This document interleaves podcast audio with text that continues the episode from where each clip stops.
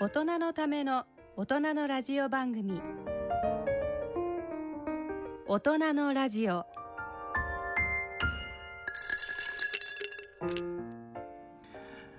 ご機嫌いかがですか？安倍健人です、ご機嫌いかがでしょうか？人とたえです。えー今回は田江先生は台湾からのリモートの参加ではないんですよねはーい。目の前にいます。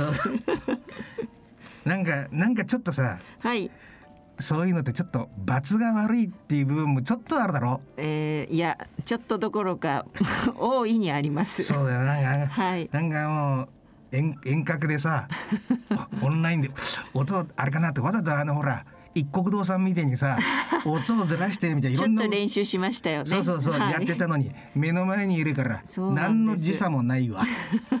まあまあほっとしたっつうのはありますけどはい。大先生最近なんかなんていうかこうありましたか？そうですね。あのーまあもともとは台湾に行く予定だったんですけれども、台湾がちょっと急にねコロナの感染が拡大してしまって外国から一切人を入れなくなってしまったんですよね。と台湾はさ、うん、あれは接種は何パーセントぐらいいってんの？今どれ？もうとにかくもともともうワクチンが来ない来てない状態で、はい、で急に拡大して、まあ、日本からもワクチンを送ったりとかアメリカからも送られたりとかっていうので今急ピッチなんですけどほぼほぼまだまだ全然だと日本より少ないと思います。だからあれか、これってほら長丁場の戦いじゃん、うん。一回目の時にはい、あのーほら IT 大臣。IT 大臣踊り炭酸です。そうそうそうそう、はものすごいううまく指揮を取ってさあーはい、あの早く閉じちゃって、うん、っていうのがあのマスクのこととかも含めてそうそうだよね。ですね。はい。だけどそういうやり方がだけどこんだけ長期になるとうん。通用しなくなっちゃうんだろうな、まあやっぱり。でもね今回そのほぼほぼロックダウンみたいにして初めてなんですね、うんうん台湾でロックダウンここまでやるのは。でやっぱり2ヶ月ぐらい経ってんもともとすごい人数だったのが今2桁まで落ちてきて確実にその成果は出てるんですよいね。かにだからそのロックダウンが徹底してるかってことだよね。そのちなみにさロックダウンは期間はどのくらいやられてんの？えっ、と2回延長して今もう2ヶ月近くなると思いますトうんでも国民からはい。なんかこう不平不満とかそういうのは出ないんだろうえー、と逆にですね台湾はもうそのゼロコロナうん。みたいなのを最初ずっとこうやってきたので、うん。まあ、やっぱりとにかくもうあのコロナの感染者をゼロにしたいっていう国民一致団結しての目目標があるからそういう意味でまだちょっとなんですかねロックダウンをまだこう初めてだからみんなこう盛り上がって少しどうしようかって悩みつつもその中であうん。のちょっと楽しんでる感じもあると思います。うん。だからやっぱり最初のこのイメージ作りっていうのも大事かもわかんないよね、そうですね。ちなみにあれだよね、はい。タイ先生はだから、えー台湾に戻ってなんか舞台があったんだろ？そうなんです。これなんていう舞台だったの？その話聞いたことないけど、えー本当はね行ってそれでその話をしたかったんですけど、本当は7月の終わりから8月にかけて「えー時効の手箱」という、えーまあ、舞台劇。私どんなの、話？えー私の家族の話ですね。本私当の家族の話？そうです。あの私が書いた本が原作になってるのへで。えそうなんです。でまあそれがだから結局ロックダウンでお客さんも入れない練習もできないってなってしまって、うん。まあ、全部中止になってしまったんですけれども。こればっかりはでも仕方ないよな、うん。あの観客がいないで舞台だけはちょっと成り立たないよな。そうですね。あーだけどまあ逆にうん。こう少し待っててもらった方があのお客さんに期待をしていただくということで。そううまくな働いてくれればいいですけどね。そうですね。は。ないんか他に何かありますか？あ、あとはちょっと遡るんですけど、うんまあオリンピックうん。で私あの聖火ランナー去年になったって喜んでたんですけど、言ってましたよねそうなんですやったの？それがとうとうあの石川県で、うんまあその時石川県もちょっと感染者が拡大してたので走ることはできず、うん。トーチキスっていう形で、まあ、あの火から火をこう渡すっていうそのあの儀式みたいなのに参加してきました。ちょっといいですか？はい、あれってのはもともとどっかで火種をつけるわけだよね。一うん最初に。最初にでそれをずっとなんか走ったりして、はいこうおバトンうんリレーのように火をお渡しては、うん。って言って最後にあそこの聖火台につけるわけなんでしょ？そうですそうです。でこれは元の火はどこでつけたの？元の日は日本は確か、えー、と福島だと思います、あーでつけてはい。ででなでしこジャパンの方たちが最初にダーッと。あで走んないんでしょ？走ってない間はそれはなんか火がついた状あの況で、ね火がちょ保管されてるんですよ。私も知らなかったんですけどこういうなんかランプっていうんですか、ええそういうちょっとあのなんだろうキャンプとかで使うようなああいうランプのこういうケースみたいな中に、うんその火がこうこうとこう灯っているんです。チロチロチロって。そそれさちょっと私ちょっと性格がひねてるからかもわかんないけど、はい。誰かがよりってふって消しちゃったりとか。あの実際あの走ってるうちにやっぱりちょっと風とかなんかそういうアクシデントで消えることはあるあったんですよ。あったんです。はい。でも予備の火種っていうのがちゃんとあって。なんか秘伝のなんかうなぎのタレみたいな世界だね そう。私もびっくりしたんですけどだからちゃんとねなんかそういう意味では火はたくさんいろんなところにあるわああ面白い。なんかちょっとふざけて聞いたんだけど面白いね。でじゃああれやそのいくつかのそのう小種ならず、はい。火種を、うん。もどっかで保管されてたやつをですねはいさんが一本持って次の人に次の人誰？次の人はあの私石川県のうん。中能登町っていうところの、うん。まあ、聖火ランナーの代表だったんですけど、うん。そこの人が全部で8人いるんですね、だから、うんうん。そう私が一番目で次のまた中能登町の代表する方にあー火を渡しましたそんなにたくさんバトンタッチするんだ。そうなんです、えー、あのねその日は石川県2日間にわたってやったんですけど100人近くいましたね 会場に。それ最後はちょちょっと待って、総勢何人ぐらいバトンタッチするんでしょう？えー、だってもう日本全国全県ですね。市町村回って東京だとだってもう2週間近くぐるぐる回ってるんですよね。うわ23区含め離島もふ諸島もふ含めて回るので。うだかわらもう数千人で数万人。うわ なんかもう何のオチもなくわーしかないです。そんな仕組みになってたんですはい、でも、うん。あのトーチキスで使ったあのトーチのこのなんていうんですか、棒、うん。あれ私持ってるんですよ。あれはもう家宝にしようかなと思ってまあー。ねねねね、はい。ちょっといやいやらしいんだけど私はもともと性格が腐ってるから、あれなんですけどあれってなんかちょっとお金とかもらったりするの？すお金、うん、むしろお金払って購入？うわああそれを買う買うわけだ。はい。と統治のそのそまあなんなんていうのかこあののいわゆる成果の統治を統治を買うわけ。そうです、うん。あうん。あ払って。払って、うん。でも払った甲斐はあるかなと思って買いました。あーでど気持ち的にはどうなのよ？気持ち的にはやっぱり参加できて私は楽しかったな、まあ、できない経験ですからね。あこんこんな感じでなんかまあ力ずくでねじ伏せられた感じですけども 今日の楽しみたいです。はい大人のラジオを進めてまいります。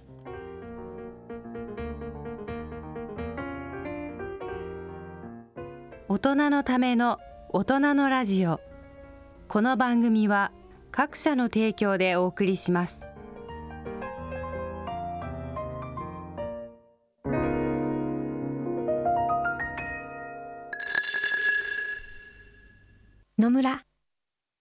の人生に必要なのはお金だけじゃないから。ゆったりとした旅を楽しみたい。健康はもちろん若々しさもまだまだ保ちたい。住まいをもっと快適にしたり相続のこととかもしもの時のことも考えておきたい。セカンドライフのために知りたいことってたくさんありますよね。なたのハッピーなセカンドライフのために。野村証券の本支店ではさまざまなスペシャリストを講師にお招きして野村のハッピーライフセミナーを開催しています。詳細はウェブで野村のハッピーライフと検索してください。なお当セミナーではセミナーでご紹介する商品などの勧誘を行う場合があります。それの村に来て大人のラジオ。健康歯科のコーナーです。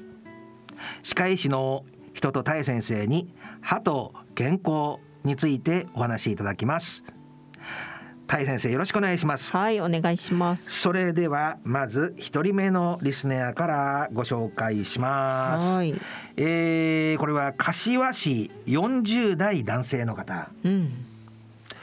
最近歯茎が下がってきてしみるようになりました。うん。歯医者に相談したらプラスチックで埋めれば大丈夫とのことです。歯と歯茎の間にプラスチックで埋めても体に負担はないのでしょうかっていうことなんですけど。はい。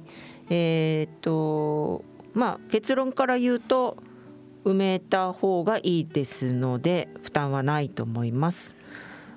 でこの方あの歯茎が下がってしみるようになったというのはいわゆるうん知覚過敏という症状だと思うんですね。あであの私たち歯がしみたりとか感じるのは、あの歯茎から一番見えてるこのエナメル質っていうところでは何も感じないんですーね。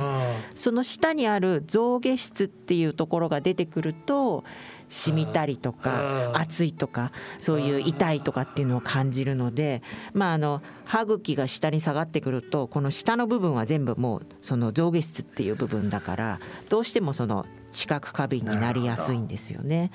なのでまああのねなんかこう美味しいお酒ちょっと冷たいのビールとかパッて飲んで、飲むともう染みて染みてしょうがないっていうのはすごい逆に言うと体に負担になるし、うん。あの食べるのも楽しくないですから、まあ、そこを物理的に、うん。あのプラスチックの樹脂の材料なんですけれどもなるほど。それで埋めてあげればあの痛みはねやっぱり和らぐと思いますので。全然全然体に負担はないんですよね。そうですね。ただあの逆にちょっと私が心配なのはこの方40代で歯茎が下がってきてるっていうのだとちょっと早いかなと思うんですね。だからこの歯茎が下がる原因うんっていうのをきちんとあの先に見つけとかないとこれプラスチックで埋めてもまたさらに下がってきてうん。また埋めなきゃいけないとかなんかいたちごっこになってしまってそのしみるのがなかなか治らないっていう風になりかねないから、まあ、その下がる原因をね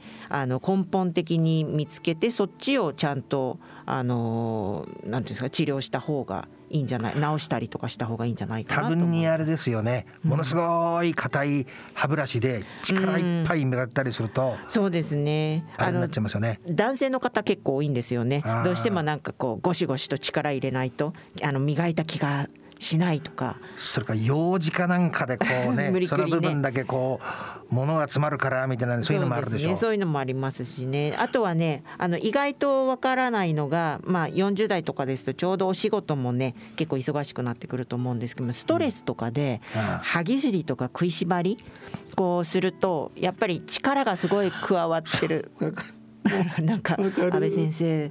わかる。わかります、うんだからもう歯が染みるようになってるもん。年代超えたんじゃないんですかね。でも歯はしみる。そうかいつもなんか悔しいんですかね、そうなんかわかんないけどね。歯ぎしりしてんの。ああそうなんですよ、うん。だね歯ぎしりもその歯茎が下がる一番の原因になってますから。なるほど、まあ、そういう意味でももしかしたらそのちょっとね歯ぎしりとか食いしばりが強いようだと例えばそういうマウスピースを作るとか、なるほど。まあそうあとはまああのもっとリラックスしてねあのそれこそマッサージに行ったりとかそういうことでもいいですし遊びに行くとかっていうねいろんな形でその心身解放してあげることも重要じゃないか歯な磨きとか用事だけじゃなくて歯ぎしりの可能性もあるってことね、うん。これあとあれでしたっけ？詰める時にはなんかこはい。う少し、えー乾かして削るの？ああの基本的にはもうそこが多分えぐれちゃってるから、虫歯になってなければ特に削る必要はないと思いますね。乾かして、うん乾かして、ね。接着剤みたいなあのえっとプラスチック樹脂をそこに詰めてあとは光でこう当てればそれがあ固まる。光であれだレーザーでね。うん？レーザーとは違うレではなくてはいあの普通のこういう光照射器っていうやつでねやりますね。一年ぐらい持つんだっけ？いえいえもっと持ちますよ。ああそうですか、うん、基本的にはあの結構そうですね。まあ5年とかそれぐらい以上持ちますし。あただちょっと注意していただきたいのはどうしてもプラスチック樹脂なので、うん。ちょっと変色だったりとかあとはその埋めたところってまあ元に比べるとそこはやっぱりちょっと厳密に言うと、うん段差になってたりとか、うん。そういうことがあるからちょっとその汚れがつきやすかったりとなかまた二次的に虫歯になりやすいっていうことがあるからちょっとそのケアねきちんとしていただければなと思います。でもよく見るとしみるようになってきちゃってるんだね。うん。でもね柏市のあなたはい。安倍先生も一緒ですから一緒に頑張ろう。はい。一緒に歯ぎしりをがしながらも社会を生きていこうよ 我慢するんですね。はい。はい。大変参考になりました。ありがとうございました、番組では歯科に関する疑問質問をお待ちしております。番組ホームページのプレゼント欄を兼用しています。プレゼント希望欄に健康歯科と書いて質問や感想等をお書き添えください。番組で採用された方にはタイ先生のご著書をプレゼントさせていただいております以上健康歯科のコーナーでした。大人のラジオ。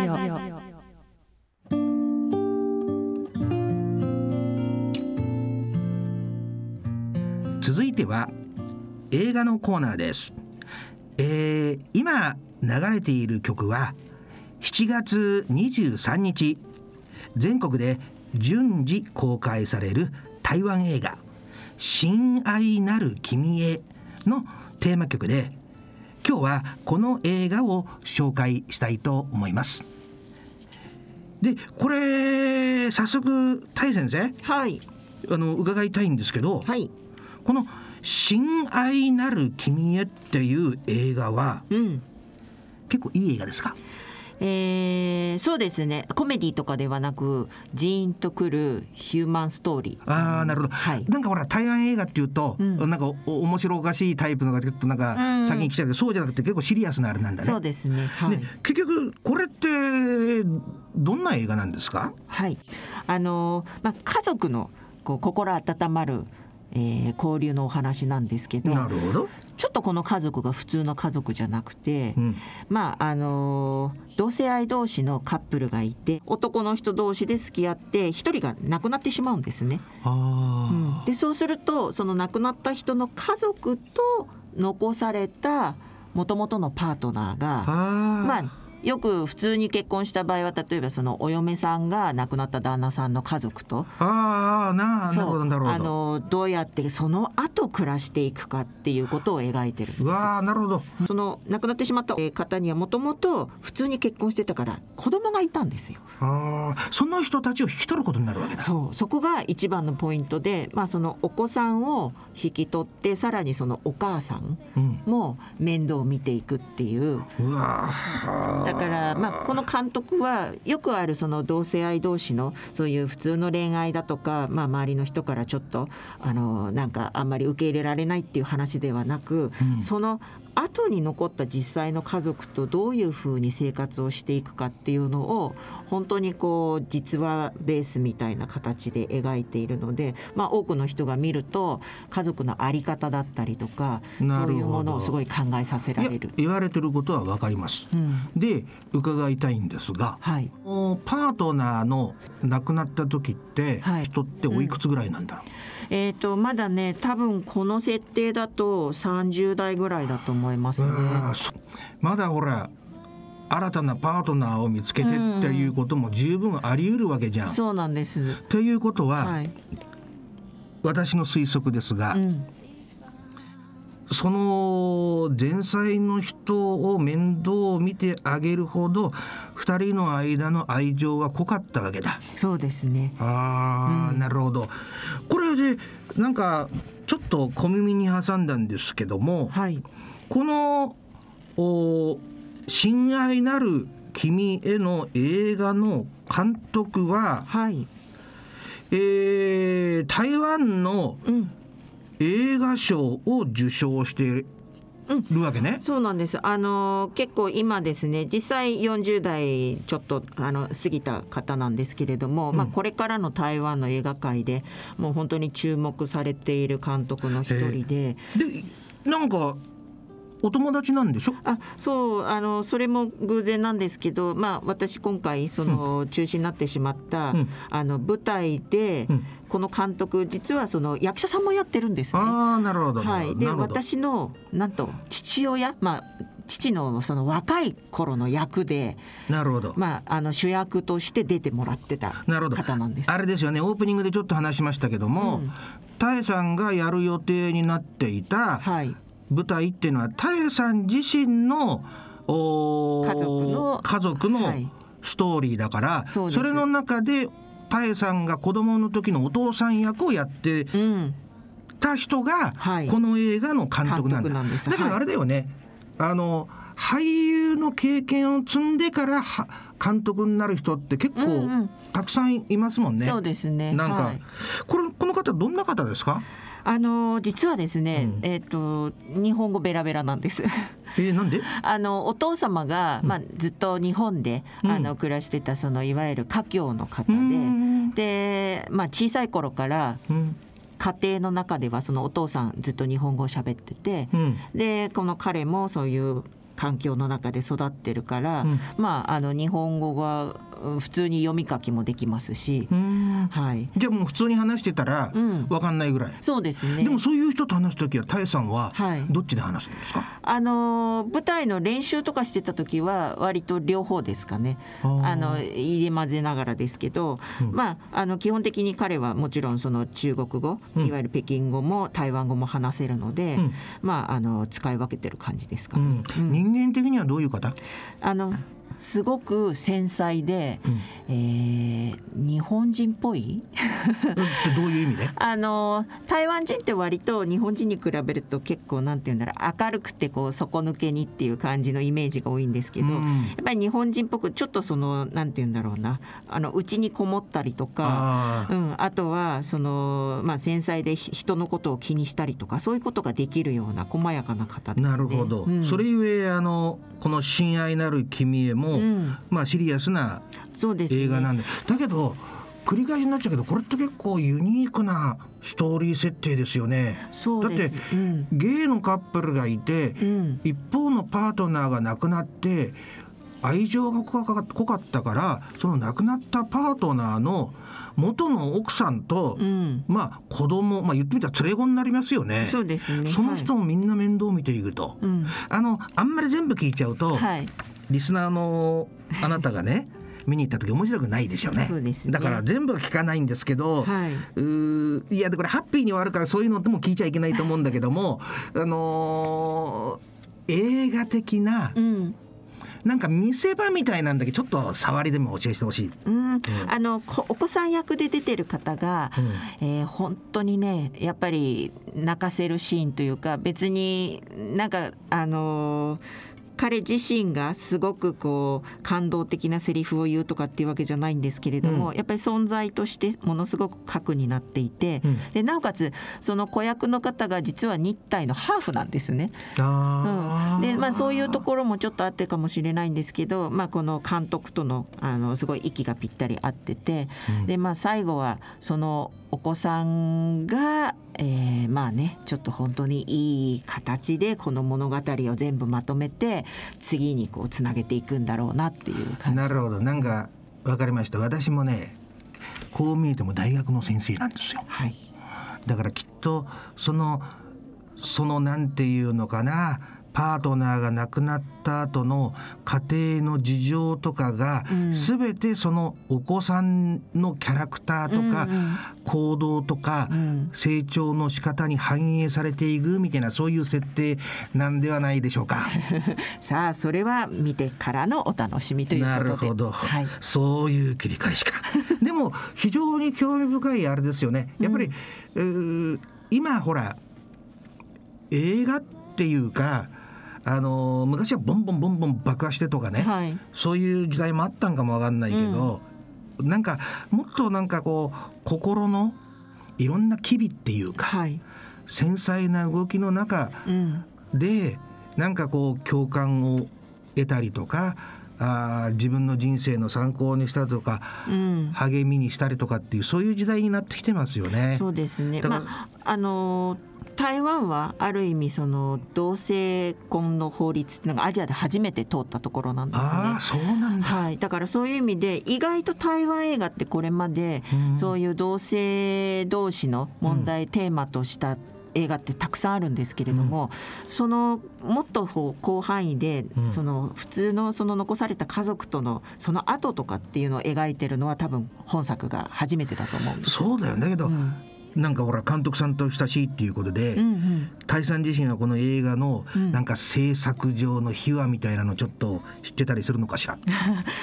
うーんあのこの監督本当にこだわりがあって、あの何でも徹底的に考え込んでやるタイプなんですよね。うんうんでも今回のこの映画に関してはあのちょうど私が最初にその舞台ご一緒した時は2019年なんですけど、うん。その時からもうずっとねあの舞台の稽古中にも、そのこの作品の台本を書くのにずっと苦労していた感じで。はあ。でなんかこう時間があると片隅でノートを開きながらなんかどうしようどうしようっていうのをずっと見てたんですが、うん。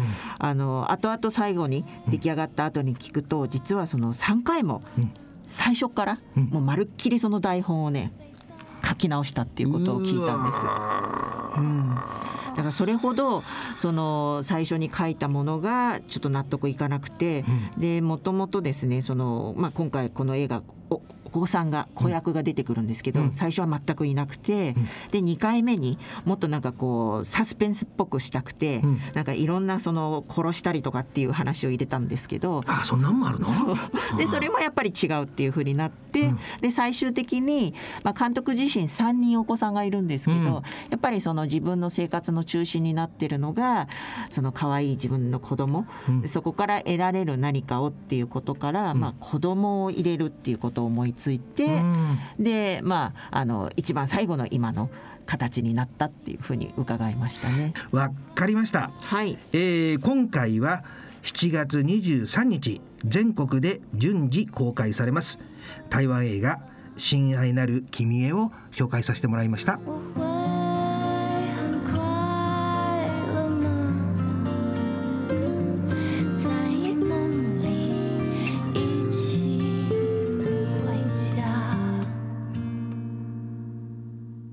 人のラジオ。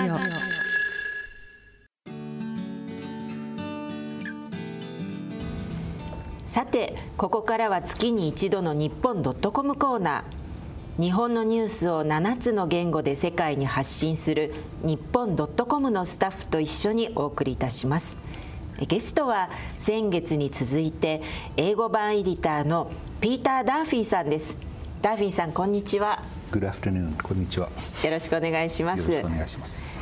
えー今回も、えー前回の続きでですねあのーまあいろいろと観光されたようなあのお話をしていただきたいと思うんですけれども、はい。前回はその京都の旅の話をしましたけれども、京都に続いて和歌山も行ってきて、和歌山、えーはい。高野山というところを回ってきました。なるほど。で高野山と比叡山という2つ有名なそのあの仏教の山がありますけれども、それを、えー今度その新しい観光のやり方としてヘリコプターでつなげるっていう、えー結構大胆な、えーコースを、えーやってきましたんでその話ヘリをしたいと思います。コプターすい。ごいですね、川下りして馬車に乗ってトロッコに乗って 今度はヘリコプターともう満載ですけれどもね。すごい楽しみです。どんなあのヘリコプターのツアーだったんでしょうか？和歌山に行ったのは車でしたけど、はい。2時間ぐらいかけて、えー結構遠い、えー山の中の、えー何もないようなところにいきなりドーンってこのお寺がたくさんある、えー場所が高野山。はい。で高野山というのは1200年前ぐらいから、えーある、えー山ですけれども高野山といっても実は高野山という一つの山はなくて、その地域全体のことを高野山と呼ぶところですね。知りませんでした。そうだったんですね。で江戸時代までは、1000箇所以上のお寺が密集してドワーって寺ばかりだったんですけど今は117箇所だったかな。あそうなんですね。でもそれでも多いですね。それでも多いんですね、はい。あの真言宗の本山総本山うんうん。があって、はい。でその周りにそのたくさんのお寺があってそのお寺に50箇所ぐらいは、えー宿坊も兼ねて、えーそのお寺で泊まることもできるっていうそういうツアーに参加して、えー泊まってきました。うーん。なるほど。その、えっと、ヘリコプターでまず行かれたのがどこからどこまでえー、と車でまず京都から和歌山まで行って京都から高野山和歌山まで。はい。を見ました、ではい。高野山でヘリコプターに乗って今度は比叡山の方まで飛ぶっていうツアーでしたね。なるほど。じゃあまずはその、えー高野山のお話ですけども宿坊もあったということですが、はい。泊まられたりとかもされたんですか？泊まってきました。でまあそのお寺の宿坊で泊まるっていう話を私は最初聞いた時は本当にラフな畳の部屋であの寝るだけっていうのを朝早く起こされて、お坊さんと一緒になんか作作業をするっていうようななんかそんなイメージで行きましたけれど。あなんかこう雑魚部屋というかそういう感じですね。はい。そんな感じでは全くなくて非常に綺麗なモダンな、あの立派な豪華ホテルみたいな感じで、えー泊まることができたんですね。えーそそのお写真とかもあるんですか？あります、はい、でエコーインという場所でしたけれども、エコー院とエコー院いうところですね。はい。エコーインというのは結構前からその海外の観光客を、えー狙っているというかあの相手にしているようなところで結構各言語ではい。いろんな情報を出している。そのウェブサイトなんか見ればいろんな言語で、えー読むことができるんですけれど。エコーインというところで泊まって、はい。で夜は精進料理、えーいわゆる日本のビーガン料理はい。をいただいて、えーその日は、えー、とナイトツアーっていうのがありましたね。エコー院のナイトツアーエコーインから歩き出して、はい。えー、と奥の院という、あの空海弘法大師さんっていうのが、えー昔いましたけどもその真言宗を始めた、えー中国に行ってその、えー密教、はい。仏教の話教えを持って帰ってきて、日本でそれを広めた、えーお坊さんがいましたけれど彼がえー彼の墓と言っちゃいけないんですね、あの彼は今でもその裏でちっちゃい部屋の中でずっと瞑想を続けているっていうあのことをお坊さんたちはみんな言ってますけど、はい。その奥の院を夜回ってみるっていう。でその前は森の中ですけれど、その森の中は全部墓場になってるんですね墓地。はい。その霊園を夜真っ暗い中歩いて肝試しみたいな感じでしたけど。えー、それはあれですか？そのエコー院の僧侶みたいな方が先頭に立って案内してくれるんですか？エコー院が主催するツアーではなくて、あの副業というかその昔だったらお寺のお坊さんをやったらその本当に20時間体制でし仕事ずっとそこをやんなくちゃいけない、でも働き方改革というか新しい目でその働くことを見ているお坊さんもたくさんいる中で、えー夜までは同じ仕事をさせるわけにはいかないんであのアルバイトしてもいいよっていう ような感じで。でこのアルバイトとして仕事を与えている別のツアーを組む会社があって、そのツアーに参加したんですね。だけどエコー院のお坊さんが全部案内役として一緒に歩いて。はいこれは誰々の墓これはこういうところですってそのいろんな情報を教えながら歩くっていう,、奥の院の方まで行くら全部で2行くんですキロぐらい歩いてきますけどへえそうなんですね。それじゃあまたあれですね。先週お話あの先月お話しいただいたあの清水寺のナイトツアーとはまた全然違うあの雰囲気ですね。そうですねまあもちろんあの綺麗な有名なお寺と森の中の墓場っていうそういう、雰囲気がだいぶ違う場所でしたけれど。はい。結構これも有名な霊園はい。であの有名な昔の、えー歴史的人物がたくさん眠っているところでもあるんでそれをいろいろこう見せてもらいながら歩いた。うーん。そうなんですね。そうかそのお写真とかもいろいろと撮られているんですね。ままあまあ、暗い中はなかなかいい写真は撮れなかったんですけど、その暗い中歩いて、えーずっとその墓地の中歩いて、えーこれは武田信玄の墓、で反対側に上杉謙信が眠っているね昔は敵だったけど今は仲良く眠っているという、はい。そういう話をいろいろ聞きながら歩いて奥の院まで歩いて奥の院の裏の方を歩いて、えー空海さんを弘法大師さんお大師さんってみんな呼んでるんですけどお坊さんがお大師さんがまだここで瞑想を続けている場所はこれですって見せてもらってそこでお経をやはり唱えていただいてみんなお,、まお参りをして、えー帰ると。いうツアーをやりました。ななかなかそれはいい写真真っ暗い中だし、そある橋を越えてからは一切写真を撮っちゃいけないことになってますんでなるほど。あのそれは撮れなかったんですけど次の朝早く起きて、はい。朝5時頃その森の中をもう一回歩いて、明るいうちに撮った写真はいろいろありますねそれも後でうちのウェブサイトにも載せますが、なるほど、まあ、そうですね。私今見てるんですけれどもこれもなかなか雰囲気がありますねなんか、まあ、森ということで気持ちも良さそうですけれどもやはりそういうお墓が立派なお墓ですね一つ一このつ高高野山になる高野杉っていうものすごくでかい木がたくさん生い茂っている中で、はい。まあ、私もあの今府中東京の府中に住んでるんですけど、まあそこに多摩霊園っていう大きな墓地があります,、うん大きいのがありますね。あそこは30万体ぐらいの墓石があるんですけどここも20万体ぐらい多分あると思うんですねそんなに大きいんですね。だけどもうカオスですね。あの綺麗に区画が決まっているようなもんじゃなくてちょっとスペースが空いたらそこに誰かがいつかの時代にお墓に入れたっていう本当に分かりづらいあの地図を書かないと何がどこにあるか分からないようなところですけど、はい。昔の古い墓がたくさんあってなかなか雰囲気がね光景すごいとこ蒸したような感じで雰囲気がありますね一つ一つが。なるほど、まあ、そんなこともされながら精進料理もお食べになって精進料理の方お口に合いましたか？美味しかったですこれ。美味しかったですか？あの一緒に行った人はあのよくその精進料理のことをよくしている人でしたけど、えー、とベジタリアンだとかビーガンだとかなかなかお腹いっぱいにならないかっていう、ならないんじゃないかって心配する人多いんですけど、はい。お坊さんの仕事で結構ハードですよね、はい。早朝から起きていろんな仕事をやらなくちゃいけなくてずっと、まあ、この夜のナイトツアーのガイドまで詰める人もいたりはするんで。力をとにかくつけなくちゃいけなくて結構なカロリー数になってるっていう。あそうだったんですね。もうほとんど頑張って食べましたけどあ頑張って食べるぐらいのボリュームがあったんですね。なるほど。じゃあお腹空いて夜中に起きちゃうということもなかったと思いますけれども。そうかそういうことですね。でその後は今度はヘリに乗られたということなんですよね。あの高野山でもう一つ見たのはあのごま炊きごま炊きがありましたけども、はいそのごま炊きっていうのはこう木にあの自分の願い事だったり、そういうのを書いてそれを、えー火で燃やすっていう、あの儀式があります、はい。それも朝やりましたけど朝なんですね。あのそれをエコーインでもややりますね。でエコーインでやってるやつは普段だったらお寺の中でバシバシ写真を撮っちゃいけないことになってますが、エコーインはどうぞ自由に撮ってくださいってなってるんで、それも結構人気なポイントでしたね。なるほど。みんなカメラ出して待ち構えてたっていう、でそれを見ました。そうか。じゃあそこでもまたあれですか？お願い事を書かれて焼いたんですか？そその時は私は出さなかったんですけどそのあの縁起のいい煙をたくさん吸って帰ってきましたそうだったんですね。なるほどね。そうか、そうそうなんか本当に盛りだくさんですね。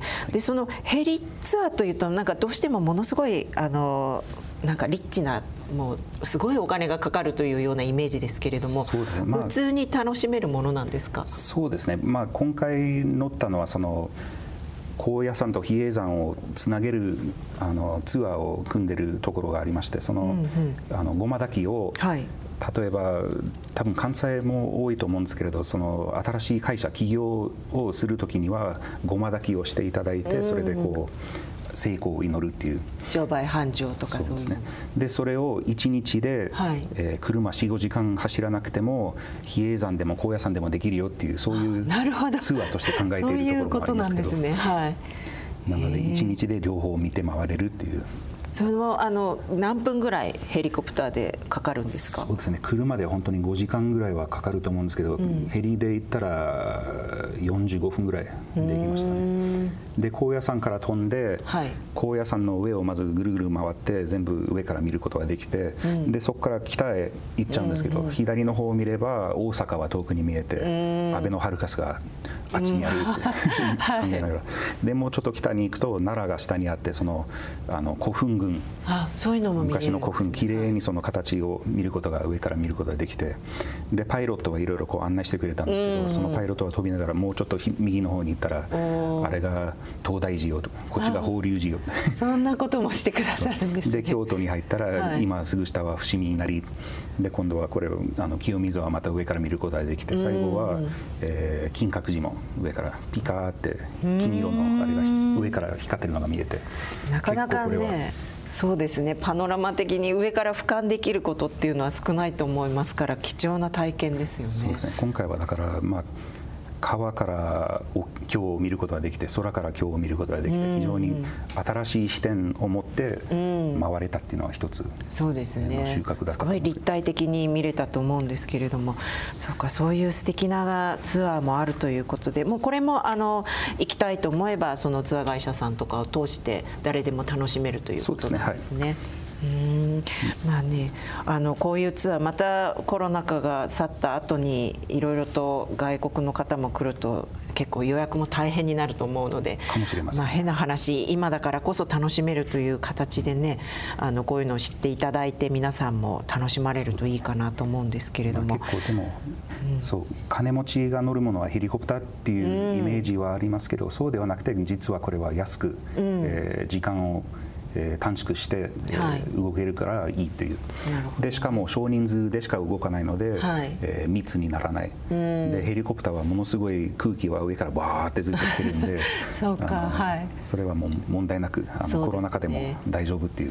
そうか そういうのが。もう知ってる家族だけとかでねもうはいチャーターする形にもなりますし、そうですか。そんなね新しいあのもうあの観光の提案というのをね2週にわたっていろいろと聞かせていただき勉強になりましたけれどもあの多分今こんな状態ですからダーフィーさんもねアメリカに帰れてないと思うんですけれども、どれぐらい今もうご家族と会えてないような感じですか？そうですね、えっと19年の夏はカリフォルニアにちょっと帰ることができたんですけど、はい。そこからは私も帰ってなくて、うえーうちの親も日本に遊びに来ることもできてないんで、うん。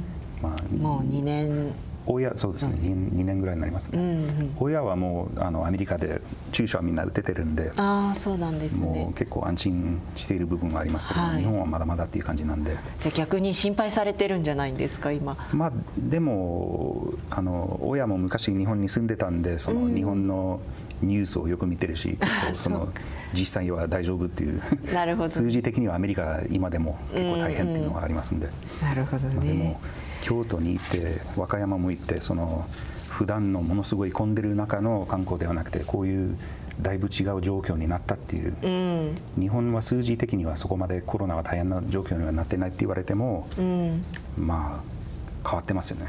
そうですね。まあね、そういうご体験をね実体験としてお持ちのダーフィーさんのあのいろんな今回のこの記事ですねえー日本 .com のサイトで今後まとめられて何回かに分けて連載されるということなのでそれもすごく楽しみにしたいと思います。写真もたくさん載せますのであ本当ですか？はい、ぜひね。で、あのまあダッフィーさん、このラジオね、世界中でも聞こえるので、ぜひあのご家族様に当てて 何かメッセージがあれば、あのまあ日本語でも多分ご家族わかると思うんですけれども、あのご自由に何かメッセージをいただけたらと思いますので。はい。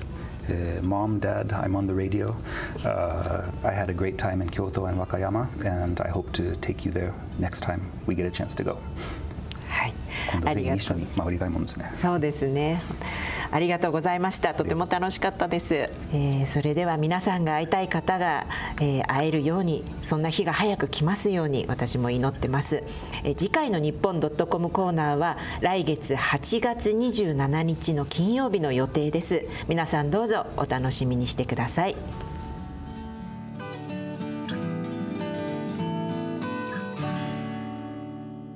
大人のラジオ。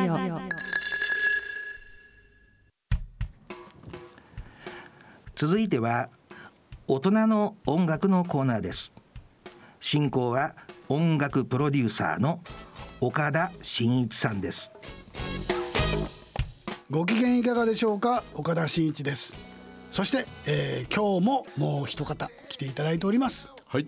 大人のバンドクラブからあ藤原豊です。よろしくお願いしまよろしすくお願いします。もうなんかいつも。すいません。いつもあの いえいえ。レギュラーもセミレギュラーとか言ってたんですけどね。準レギュラーとかね、ええ。ーほぼ毎週来てるのでレギュラー化されているは藤原さんですが。よろしくお願いします今日も、はい、よろしくお願いいたします。はい。まあ大人のバンド大賞1回目の準グランプリのね、えーそうですねありがとうございます。の説はだったので。2007年。ね。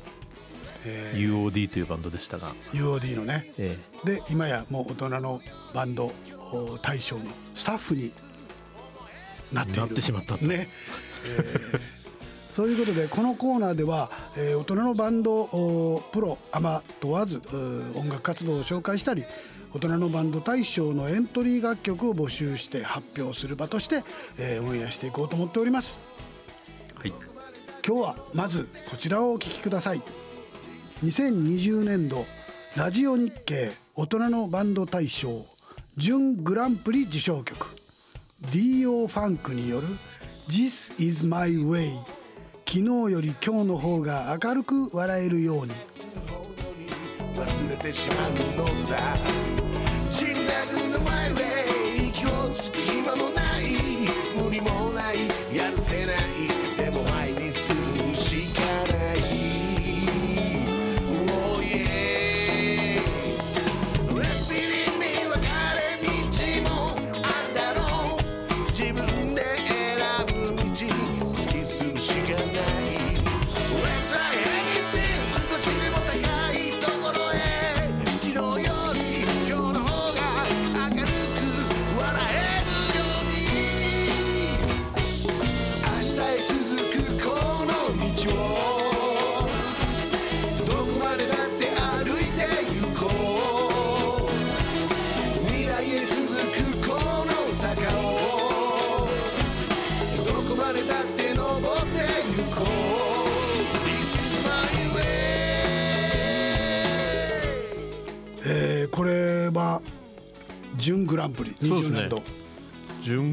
プリの私が準グランプリバンドをまた紹介できるこの光栄に預かりましたが。実はねこのバンド17年度に優秀賞で、えー19年度も優秀賞やったかな。そうですね。常連。常連ですね。ですね上位常連。常連校であ常連校じゃないや。常連バンドで。常連校といえばなんか本当甲子園みたいですけどね、えーこの人たちは実はその甲府でも名門の甲府南高校というところにええ行ってらみたいですね。行ってらっしゃってね。ご出身の方が多い。軽音楽部えやったんですって。えはい。まあこの年代の軽音楽部やからいい高校でもまあ多少悪さはしてはったかもしれませんけども。そうですね。私も身に覚えがございます。でねその名門甲府南高校でブームの宮沢さん宮沢和志さんと、あのお先輩やったり後輩やったりするんでしょうけどなんかあのそこで宮沢さんもよく出ていたライブハウスとかをこう自分たちのホームグラウンドにしてはい。演奏活動をしているいいと、ですね。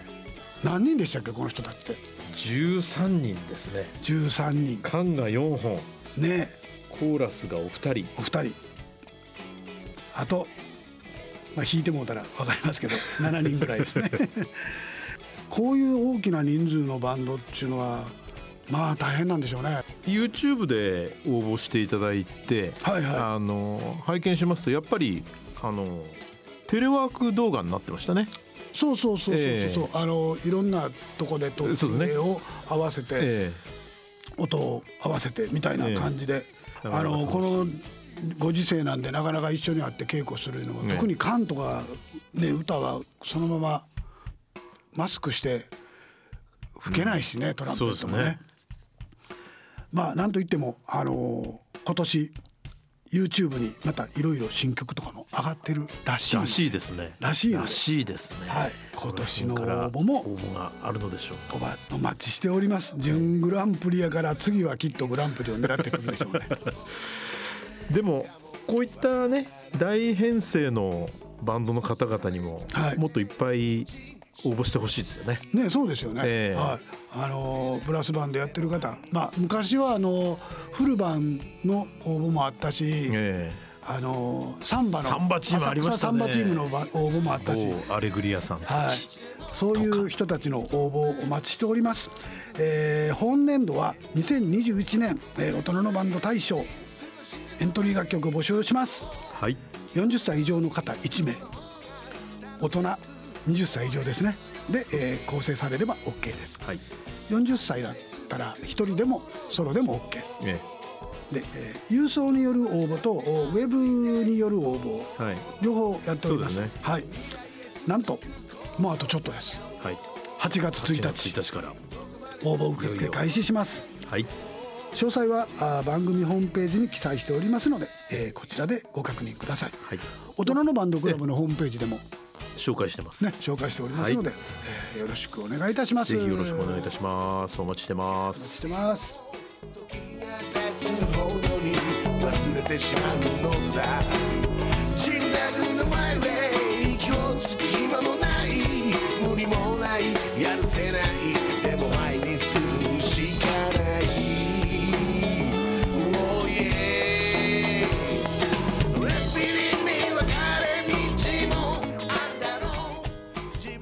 大人のラジオ。野村。第二の人生に必要なのはお金だけじゃないから。ゆったりとした旅を楽しみたい。健康はもちろん若々しさもまだまだ保ちたい。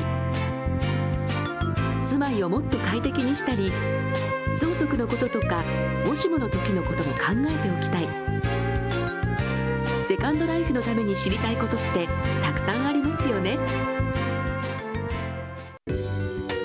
あなたのハッピーなセカンドライフのために。野村証券の本支店ではさまざまなスペシャリストを講師にお招きして野村のハッピーライフセミナーを開催しています。詳細はウェブで「野村のハッピーライフ」と検索してください。なお当セミナーではセミナーでご紹介する商品などの勧誘を行う場合があります。それの村に来てみよう。大人のための大人のラジオ。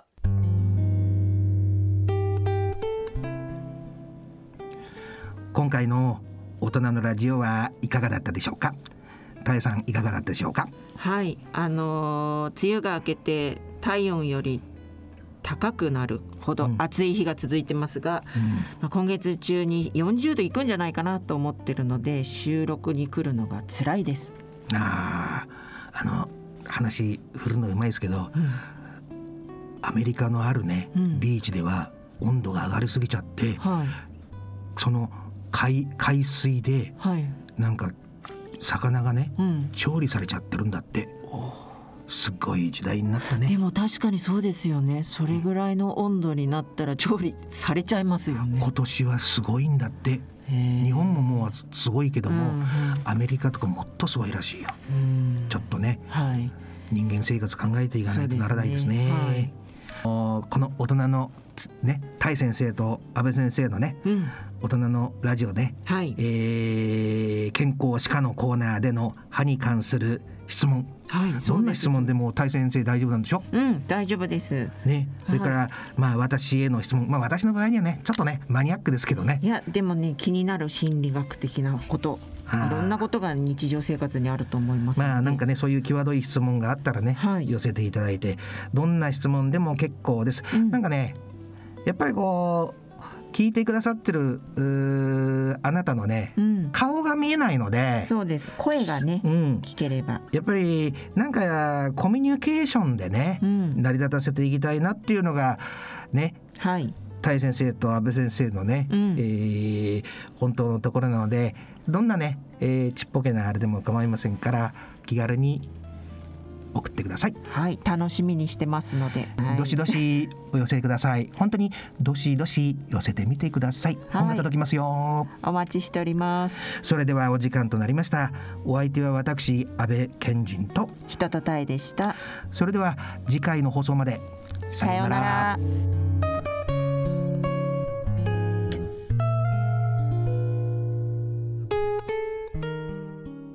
大人のための大人のラジオこの番組は各社の提供でお送りしました。